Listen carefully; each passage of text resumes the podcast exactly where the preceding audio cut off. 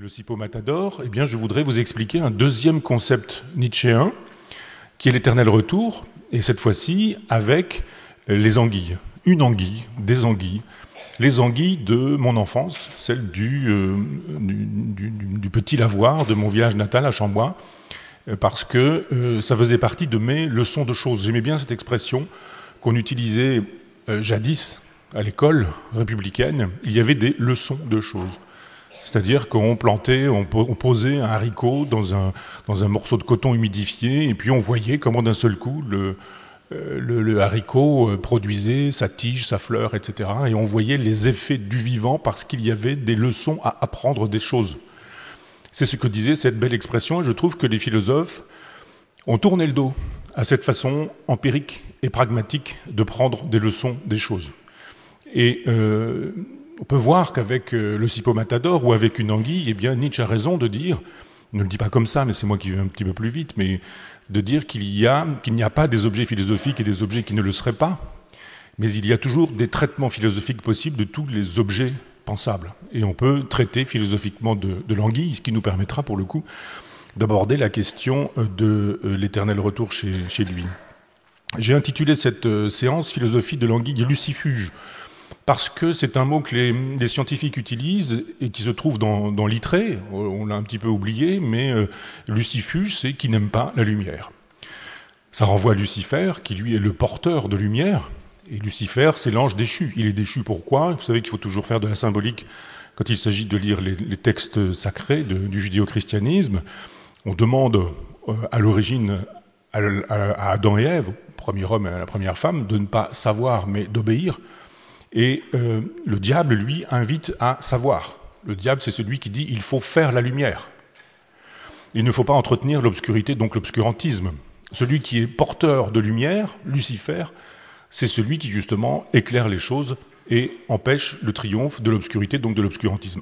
L'anguille et lucifuge, elle fait donc partie de ces animaux qui n'aiment pas la lumière et qui pourtant euh, fonctionnent de manière pas seulement allégorique, allégorique bien sûr, mais fonctionne de manière allégorique et aussi physiologique, euh, comme des indicateurs de ce que nous sommes. Ma proposition est qu'il y a toujours de l'anguille en nous, chez certains c'est clair, chez d'autres moins, et qu'il nous faut composer avec cette part lucifuge en nous. Leçon de choses dans cette, dans cette rivière de mon enfance, parce qu'on y trouvait de la vie et du vivant, et j'y étais hier, bien triste que, que, cette rivière soit un peu, euh, un, peu, un peu à la ressemblance de ce qui euh, advient aujourd'hui.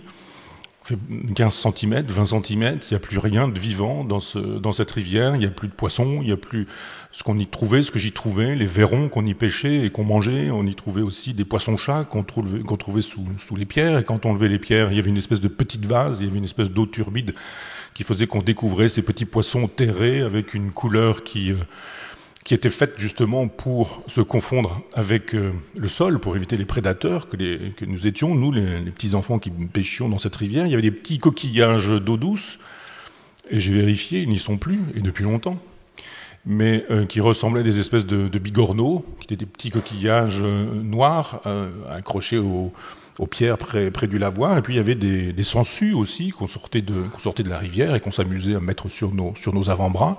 Des truites, des vraies truites, pas des fausses, celles qu'on déverse deux jours avant l'ouverture et qui, qui sont élevées pour euh, mordre sur le premier hameçon venu, des, des vraies truites. Et puis justement ces petites anguilles. Alors j'ai écrit des choses, un chapitre, celui qui, me sert à faire cette séance, et j'ai reçu, j'aurais dû retrouver cette lettre, mais la lettre de quelqu'un qui me disait pas du tout, ce sont pas des anguilles, et qui m'expliquait quel type d'animal c'était. Alors c'est un dérivé d'anguille, mais que ça pouvait pas être des anguilles. Je veux bien, mais euh, on dira pour l'allégorie, la métaphore et l'enfance proustienne que c'était des, anguilles. Euh, on nous apprenait, on nous apprenait, c'est-à-dire mes parents, à distinguer ces animaux des catégories dans lesquelles on pouvait facilement les classer, c'est-à-dire que euh, quand vous voyez une couleuvre euh, nager dans une rivière et que vous voyez une anguille, suis dit les anguilles pour les voir, il faut se lever de bonne heure, mais les couleuvres on les voit, et on peut voir aussi des vipères. Et une couleuvre n'est pas une vipère, on le sait bien, on peut s'amuser avec une couleuvre et une vipère c'est dangereux.